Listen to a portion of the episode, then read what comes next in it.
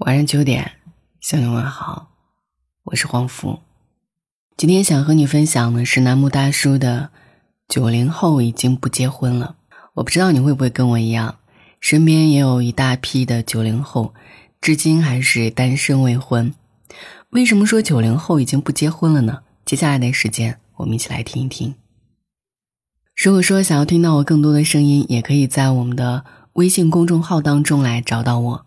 搜索黄甫就会找到我，每晚九点给你说一段故事，陪你诉说晚安。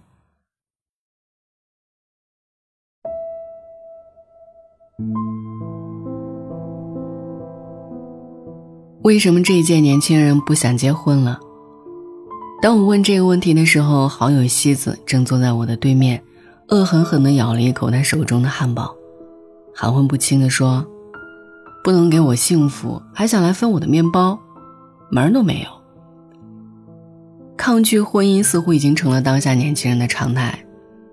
前段时间，民政局发布了一组婚姻数据，从2013年开始，中国的结婚率逐年下降。2013年全国结婚率是百分之九点九，2014年降低为百分之九点六，2015年的时候降到百分之九点零。一六年的时候降到了百分之八点三，那一七年呢再降到了百分之七点七，而到了一八年，中国结婚率只有百分之七点二，创下二零一三年以来的新低，同时离婚率则连续十五年攀升。八零后因为结婚后悔了，而九零后已经不敢结婚了，婚姻唯美的外衣被一把撕扯。露出冰冷而坚硬的现实。去年，最高人民法院也曝光了一组司法大数据，结果让人有些意外。在全国一百四十万对夫妻的离婚案件中，竟然有百分之七十三点四是女方提出来的。这意味着什么呢？每一年都有超过一百万的女性在婚姻中崩溃。都说婚姻中乍见之欢总是很容易，难的是久处不厌。爱情总是很容易，三言两语情投意合，就以为可以一生一世了。难的是婚姻，情感退却日久天长之后，对于女人而言，只剩下经济和风险。之前两会期间，有人大代表提出将婚龄降到十八岁。还有不久前，新婚姻法宣布三胎开放，婚龄降低。全世界都在催女人结婚生孩子，但是却没有给他们足够的保障。新婚姻法规定，谁买的房子算谁的个人财产，即便房产证上写上了女方的名字，离婚时都不予分割。婚姻对于女人而言，完全变成了一场充满风险的投资。我还记得薛兆丰教授在《奇葩说》当中一期用逻辑解读婚姻，谈到了婚姻的经济学意义。他说，结婚就像办企业签合同，双方都需要拿出自己的资源出来，但是男女双方给出来的资源却是不一样的，有身体，有生育能力，有容颜，有家庭关系，还有未来的增长的潜力。可是，通常是女性早一点付出，生育、抚养、照顾家庭等，而男性的作用比较晚，大器晚成，三十四十岁之后作用才起来。这意味着一方播种施肥，另一方收割，这一点是不对等的。薛教授一语道破了两性婚姻的利害关系，也就是说，女人在结婚之后，往往是先付出的一方。男性的作用相对体现的较晚。这时候一方在付出，另一方享乐，本就是不对等的，而且谁也保证不了你的付出是否在为他人做嫁衣。女人要承担更大的风险，才能维系婚姻最基本的平衡。不光结婚有风险，结婚之后，怀孕、分娩、育儿。也都让女人们在不平坦的婚姻路上举步维艰。医学上将人类所能感知到的疼痛归类并分为十级，一般情况下，分娩痛可以达到十级，比肋骨断裂、指尖扎针还要疼上几分。《幸福三重奏》当中，蒋勤勤带老公陈建斌去体验分娩阵痛，戴上仪器之前，陈老师还在说风凉话，可是仅仅体验到四级他就不行了，一个劲儿的感慨：“母亲真伟大。”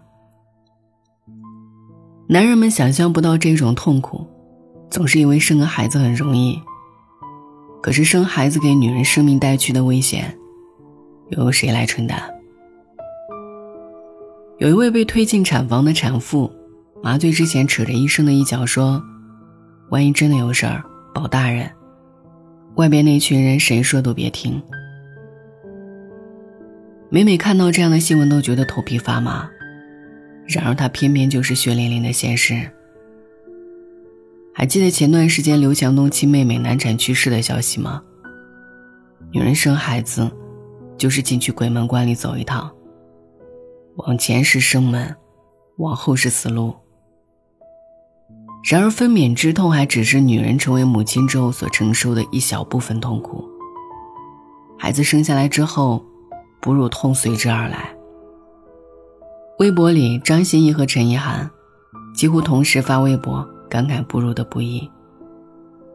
张歆艺的闹钟每隔三个小时一定，陈意涵更是随身带着挤奶器，只要孩子一哭。不论什么时候，不论你在做什么，都要爬起来喂奶。哺乳过程中又要忍受乳腺炎、催奶开始、乳头皱裂等一系列的困扰。有多少个新手妈妈在凌晨醒来，面对嗷嗷待哺的孩子，带着巨大的身心疲惫，陷入绝望？如果说这些你都能忍耐，那最让人无法接受的是丈夫的不体谅。他们觉得，哪个女人不是这样过来的？怎么单单就你那么矫情？任由你在濒临崩溃的边缘孤军奋战。他们会以“是我在支撑起这个家”为借口，在妻子最需要的时候，逃避身为一个丈夫、一个父亲的责任。怀孕时，妻子全身浮肿到无法走路，和他有什么关系？生产时。妻子阵痛超过十二个小时，疼到无法呼吸，他也不能感同身受。当孩子夜里嗷嗷待哺时，妻子爬起来喂奶，他却嫌孩子吵闹，跑到隔壁房间呼呼大睡。孩子能爬能跑了，妻子白天在职场战斗，晚上回家做饭做家务，还要照顾两个长不大的巨婴。为什么那么多的姑娘不想结婚？不正是因为看到了那些结过婚的女人被婚姻折磨到崩溃吗？以往婚姻的经济学意义在于降低生活成本，而如今婚姻不再是女人的庇护所，反而成了男人可以不承担责任的借口。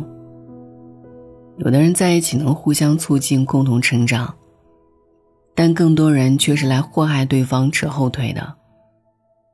在访谈节目《透明人》当中，姜思达采访了一位知名的离婚律师。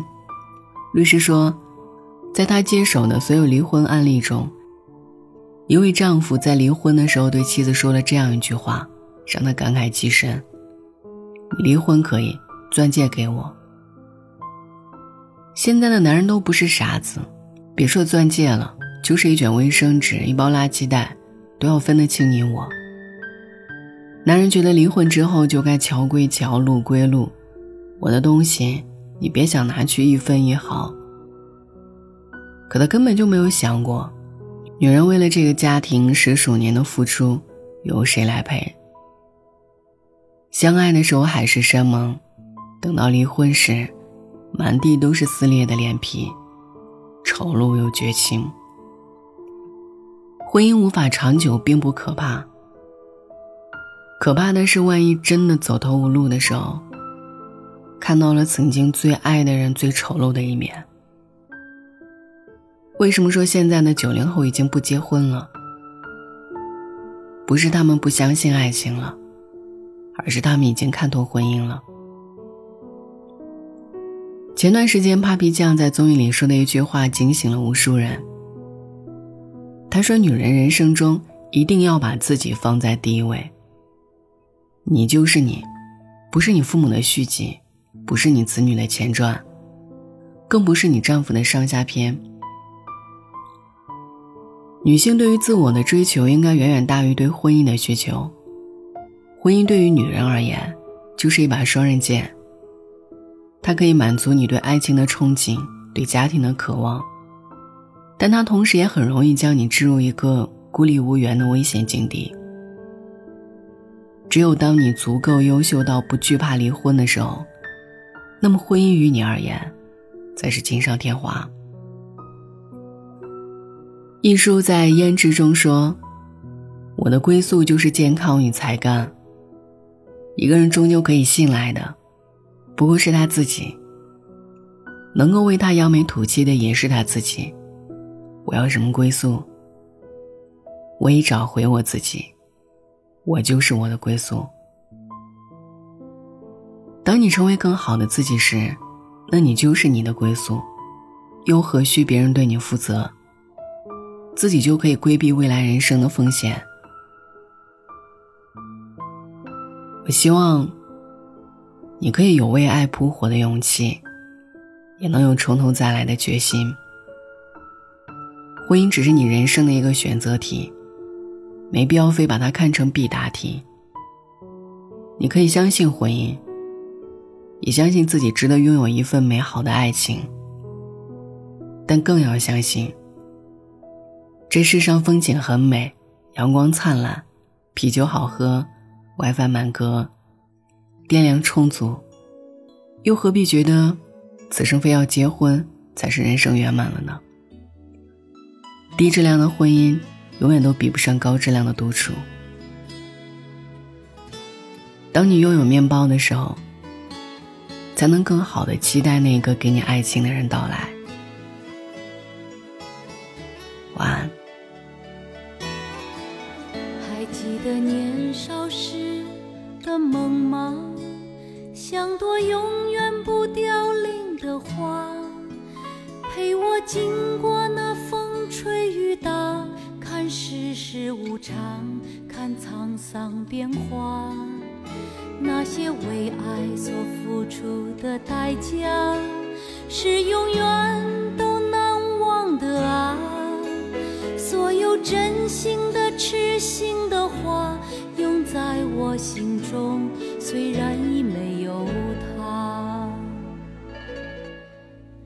走吧，走吧，人总要学着自己长大。走吧，走吧，人生难免经历苦痛挣扎。走吧，走吧。为自己的心找一个家，也曾伤心流泪，也曾黯然心碎，这是爱的代价。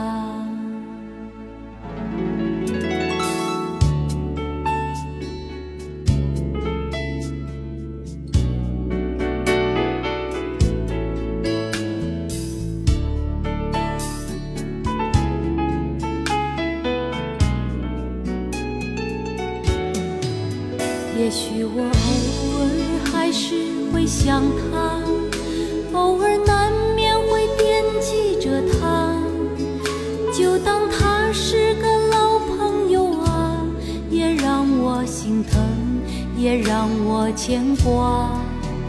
只是我心中不再有火花，让往事都随风去吧。所有真心的、痴心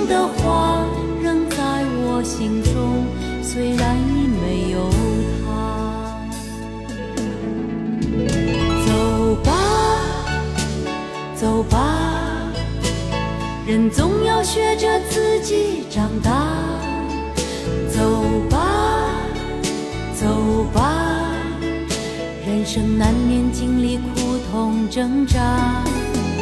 走吧，走吧，为自己的心找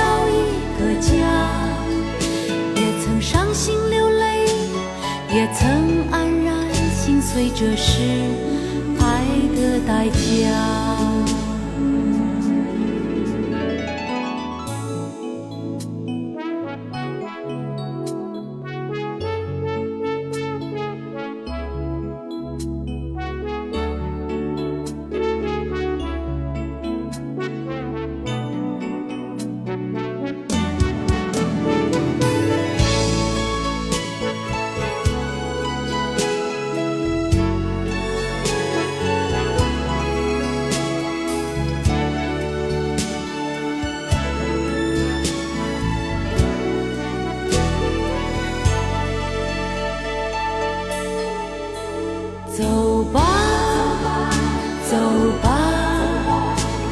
人总要学着自己长大。